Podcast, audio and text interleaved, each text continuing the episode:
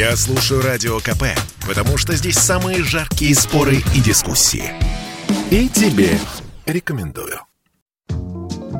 Астролог Елизавета Небесная по просьбе «Комсомольской правды» выяснила, кто из знаков зодиака разбогатеет, а кого ждет финансовый кризис в 2022 году.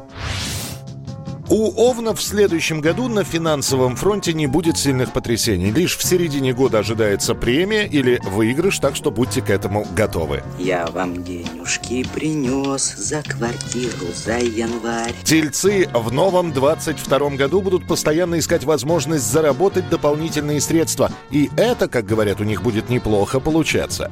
Кто хочет поработать?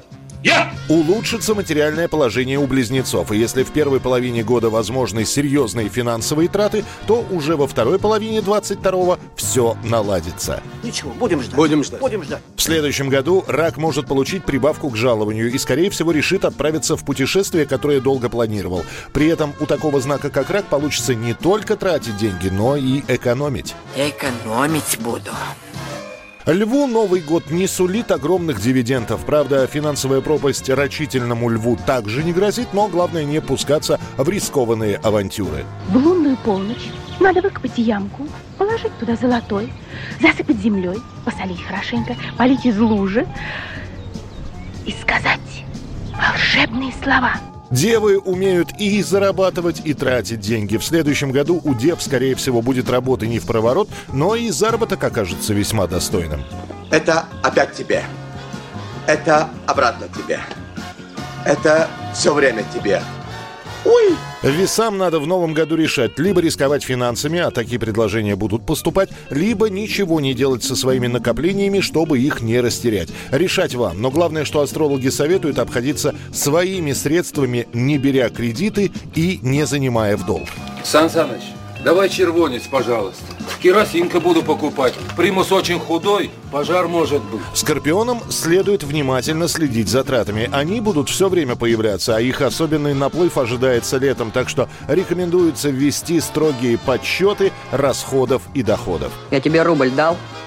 Да. За кефиром послал? Послал. Кефира не было? Не было.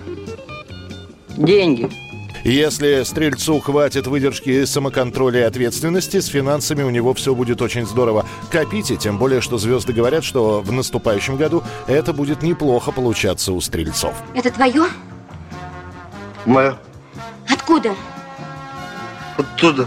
Козероги станут пожимать дивиденды и продумывать, куда бы еще вложиться. Здесь не стоит принимать решения в торопях. Поговорка «семь раз отмерь» как будто именно про эту ситуацию. Может, накопленное стоит не приумножать, а просто разумно потратить. Автомашину куплю с магнитофоном. Пошью костюм с отливом. И в Ялту. У водолеев два финансовых пика в конце зимы и в конце весны. Главное не упустить возможность, потому что оставшиеся месяцы будут скорее затратными, чем прибыльными. Правда, астрологи советуют принимать решения взвешенно, без авантюры. Только по справедливости. О чем речь, Шура? Рыбам звезды обещают финансовую стабильность, без стремительных денежных взлетов и таких же стремительных падений. А вот сделки с недвижимостью или лотереи ничего хорошего не сулят. Пожалуйста, 100 штук только подряд. О! Кто возьмет билетов пачку, тот получит... Водокачку. Михаил Антонов, Радио КП.